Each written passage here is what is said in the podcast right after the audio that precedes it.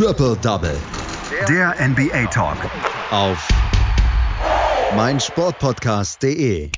Von Normalität kann man noch nicht sprechen, die in der NBA eingekehrt ist, aber alle Teams versuchen nach dem Tod von Kobe Bryant jetzt wieder Business as usual walten zu lassen, auch wenn die Tribute immer noch reinkommen. Gestern hat sich die Frau von Kobe Bryant gemeldet, dann mit ihrem Dank auf Instagram und allen Leuten, die an sie gedacht haben, gedankt. Und ähm, wir müssen trotzdem jetzt über sechs Spiele sprechen, die es in der letzten Nacht in der NBA gab. Und das tue ich mit einem unserer NBA-Experten, mit Amir Selim. Hallo Amir. Hallo Andreas. Wir fangen mit dem, äh, ja, einem der spannenderen Spiele der Nacht an. Das war das der Portland Trailblazers gegen die Houston Rockets. Das haben die Portland Trailblazers am Ende gewonnen. Und zwei Statistiken stechen heraus. Einmal das erste, und das konnte ich fast kaum glauben, das erste Karriere-Triple-Double von Damian Lillard auf der einen Seite und auf der anderen Seite eine Scoring-Krise von James Harden. Was ist da los? Ja, bei Lillard ähm, weiterhin, er war zuletzt äh, Spieler der Woche im Westen und ähm, zeigt weiterhin, dass er ja gewillt ist, die Portland Trailblazers, äh, wenn es sein muss, allein in die, gefühlt zumindest allein in die Playoffs zu tragen. Während Harden zuletzt ja angeschlagen war, hatte einige Partien verpasst und ähm, ja, man sieht ihm schon an, dass er anscheinend nicht fit zu sein scheint, so wie er momentan auch ähm, es nicht wirklich schafft, seine, ja, seine typischen Scoring-Zahlen aufzulegen. Gibt es denn da in irgendeiner Weise belastbare Nachrichten bei James Harden? Weil vier der letzten neun Spiele, da hat er unter 20 Punkten jetzt gescored. Jetzt zu, zuletzt hieß es, dass er auch, ähm, ja, auch gestern ähm, oder beziehungsweise heute Nacht ähm, fraglich war. Er hatte, er hatte was ähm, an seinem Knie, an seinem beziehungsweise Oberschenkel. Ja. Und ähm, ja, aber ansonsten, also belastbar in dem Sinne, dass man jetzt weiß, ob es jetzt wirklich so schlimm ist, wie man, wie es, äh, also dass man, ob man jetzt weiß, dass es deswegen ist, er deswegen so schlecht spielt oder ob er ähm, ja einfach nur eine schlechte Phase hat, es wirkt auf jeden Fall so, weil er zuvor auch keine Probleme hatte zu scoren und ähm, ja, man, wie du schon gesagt hast, ähm, ohne, ohne Hartens ähm, hohe Punktzahl, klar, Westbrook liefert weiterhin, aber ansonsten, sie haben auch nicht die größte Rotation ähm, bei den Rockets und dann, ja, wird es halt schnell dünn. 5 von 18 hat er nur aus dem Feld getroffen. Ist das Spiel der Houston Rockets vielleicht so eindimensional wirklich nur auf James Harden ausgelegt? Weil man hat ja mit Clint Capela, mit Eric Gordon und mit Russell Westbrook durchaus zuverlässige Leute dann noch in der Hinterhand. Aber am Ende hat dann ja doch immer James Harden den Ball in der Hand. Ja, also wie gesagt, Westbrook kann schon übernehmen. Er hat auch gestern 42 Minuten gespielt, aber ähm, ihnen fehlt es dann über Westbrook Harden. Ja, gut, Gordon hatte auch zuletzt ähm, über 50 Punkte ge, ähm, gescored. Aber ansonsten ähm, fehlt es dann vielleicht auch. Ähm, klar können Rivers oder McLemore mal äh, eine hohe Punktzahl liefern, aber wie gesagt, sie sind nicht sehr breit aufgestellt.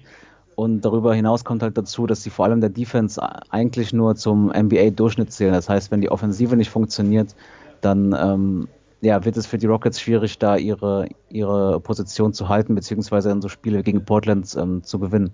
Es ist ja dann auch so, dass sie jetzt das letzte Spiel dann jetzt verloren haben gegen die Portland Trailblazers. Die Portland Trailblazers, die die ganze Saison schon kämpfen mit ihrer Form, aber die haben dann richtig aufgelegt letzte Nacht und haben hier mit 125 zu 112 gewonnen. Und jetzt können wir uns mal um die zweite Nachricht kümmern. Der erste, das erste Career Triple Double von Damian Lillard. Ich wollte diese Nachricht kaum glauben, aber er reboundet nicht so viel, oder?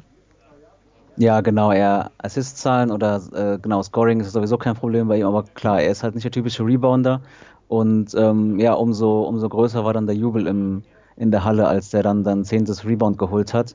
Und ähm, ja, an, ansonsten die Trailblazers momentan, ähm, sie sind wieder dran, nachdem es ja zeitweise so aussah, als ob sie abreißen lassen müssen im Vergleich zu den anderen Teams, die gerade ähm, um den achten Platz kämpfen.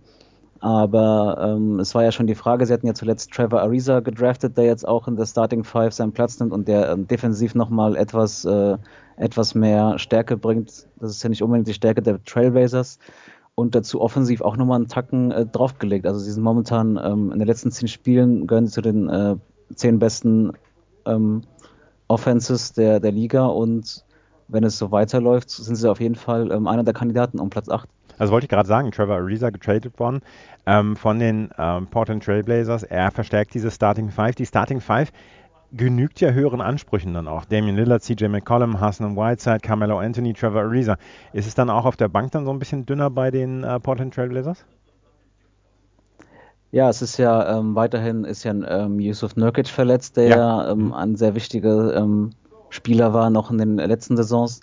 Ähm, ansonsten, ja, sie haben halt ein paar Spieler, die mal die mal was liefern können, aber man hat ja auch mal, also wenn man jetzt zum Beispiel jetzt auch sieht, ähm, die Minutenzahlen von gestern, ähm, nur ein Spieler von der Bank über 20 Minuten, ähm, ein zweiter bei 18 mit Little und ansonsten ähm, die Spieler mit, mit sehr wenigen Minuten.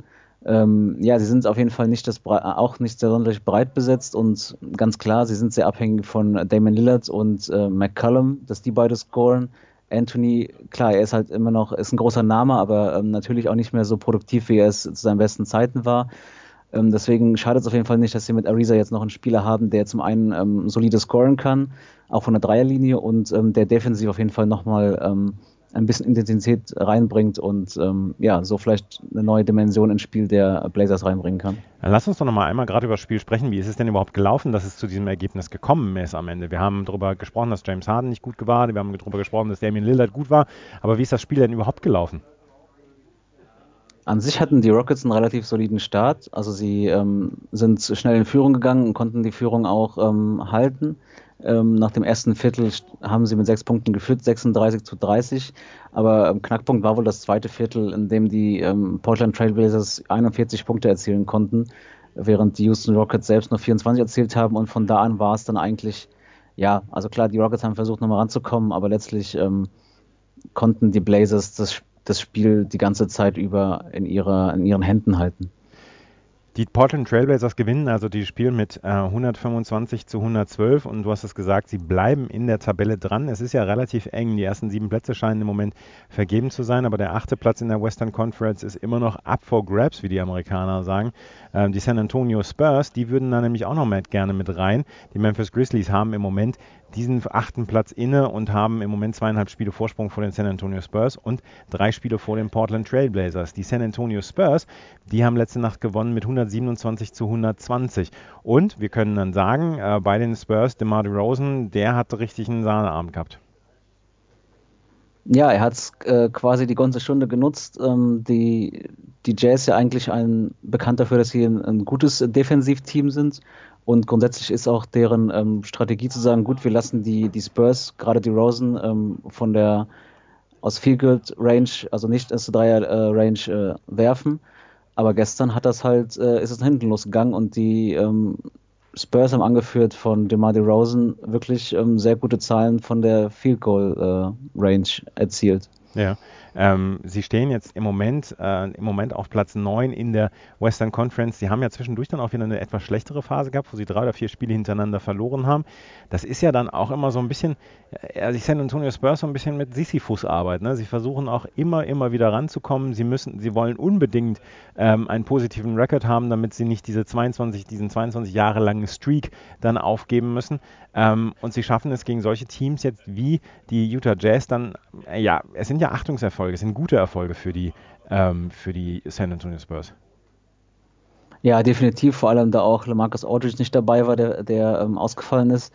Aber wie gesagt, ich frage mich halt, ob die, ob so eine Leistung, ja, ob, ob wie oft sie können sie sowas wiederholen. Wie gesagt, sie, sie hatten gestern halt wirklich einen Sahnetag von der von der ähm, Zweier-Range. Die Rosen, wie gesagt, mit 38 Punkten. Sie haben 56 Prozent ihrer Field Goals reingemacht und ähm, äh, gleichzeitig hatten, hatten sie, haben sie aber weiterhin Probleme von der Dreierlinie und an normalen Abenden würde ich jetzt mal sagen, ähm, reicht das dann vielleicht auch gar nicht, wenn die, wenn das andere Team dann auch solide scored. Dementsprechend, ähm, ja, es ist, es ist auf jeden Fall eine sehr interessante Statistik ähm, für das heutige Spiel gewesen, aber ob das dann auf Dauer jetzt reicht, vor allem, dass sie jetzt auch ähm, eine längere Auswärtstour haben, ähm, ja, wird man sehen, ob das dann wirklich so ausreicht. Und die Utah Jazz ein bisschen genervt von dieser Niederlage, weil sie sind ja in der Western Conference wirklich ganz oben dabei, ähm, sind auf Platz 4 jetzt im Moment, aber mit einem Sieg hätten sie dann auf Platz 2 dann auch springen können. Ja, ja, klar, zufrieden werden sie nicht sein. Ähm, ist halt die Frage auch, ähm, es gibt eine gewisse Unzufriedenheit mit Mike Conley, der, der ja ähm, vor der Saison getradet wurde und ähm, der noch nicht so produziert, wie man sich das erhofft. Ansonsten aber eigentlich, wie gesagt, es ist halt die Frage, ob sie sich da so groß was vorwerfen wollen. Defensiv halt nicht so überzeugend, wie sie es sonst sind, aber dass sie die Gegner ähm, aus, aus der Zweier-Range ähm, ähm, Feldwürfe machen lassen, ist ja durchaus auch ähm, ihre Taktik, beziehungsweise von sehr vielen Teams die Taktik, dass man im Zweifel lieber zwei Punkte zulässt als drei. Und dementsprechend, ähm, ja, dass dann die Gegner so einen guten Tag erwischen, ist dann vielleicht auch der Qualität von DeRozan geschuldet, der nun mal ein sehr guter ähm, Zweierschütze ist. Wer kann ihn auch noch unterstützen in dieser Mannschaft äh, bei den San Antonio Spurs? Ähm, wir haben natürlich dann auch noch Jakob Pöltl, der zwar eher eine unauffällige Nacht hatte, aber was ist mit Lamarcus Aldridge? Ja, der war, ähm, wie schon gesagt, er war verletzt. Er hat auch ein paar Spiele jetzt schon verpasst, hat Probleme am Daumen. Und ähm, ja, also wie du schon gesagt hast, wer ihm helfen kann. Also Lamarcus Aldridge ist da auf jeden Fall sehr hilfreich, gerade nachdem er ähm, jetzt seit geraumer Zeit auch wieder mehr Dreier schießt. Und ähm, ja, jetzt muss man halt sehen, wie lange es jetzt dauert, bis er wieder fit ist. Aber es ist auf jeden Fall für die offensive Produktion ähm, der, der Spurs wäre ein fitter Lamarcus Aldridge auf jeden Fall sehr wichtig. Marcus Aldridge, also einer der Bausteine, die im Moment dann immer noch fehlen bei den äh, San Antonio Spurs. Aber die Spurs haben mit 127 zu 120 gegen die Utah Jazz gewonnen. Es gab noch einige andere Spiele, die jetzt im Schnelldurchlauf. TJ Warren sorgte mit 25 Punkten dafür, dass die Indiana Pacers gegen die Chicago Bulls mit 115 zu 106 gewonnen haben. Die Brooklyn Nets mit 125 zu 115 siegreich gegen die Detroit Pistons. Spencer Dinwiddie mit 28 Punkten. Ähm, Memphis hat in New York gewonnen mit 127 zu 106 dank Dylan Brooks und seinen 27 Punkten bzw. Jonas Valanciunas und seinen 13 Rebounds. Die Oklahoma City Thunder haben bei den Sacramento Sacramento Kings mit 120 zu 100 gewonnen und Dennis Schröder war der best, beste Scorer bei den Oklahoma City Thunder mit 24 Punkten. Das waren die Spiele von heute aus der letzten Nacht. Das war Amir Selim mit seiner Expertise zu den Spielen dieser Nacht. Vielen Dank, Amir. Danke auch, Andreas. Die komplette Welt des Sports. Wann und wo du willst. Bully Special. Zwei Stunden, neun Partien, 18 Teams. Julius Eid macht euch heiß auf die Bundesliga. Taktik, Tipps und Tore. Das Duell der Experten im Bully Special. Die Vorschau auf den Spieltag auf meinsportpodcast.de.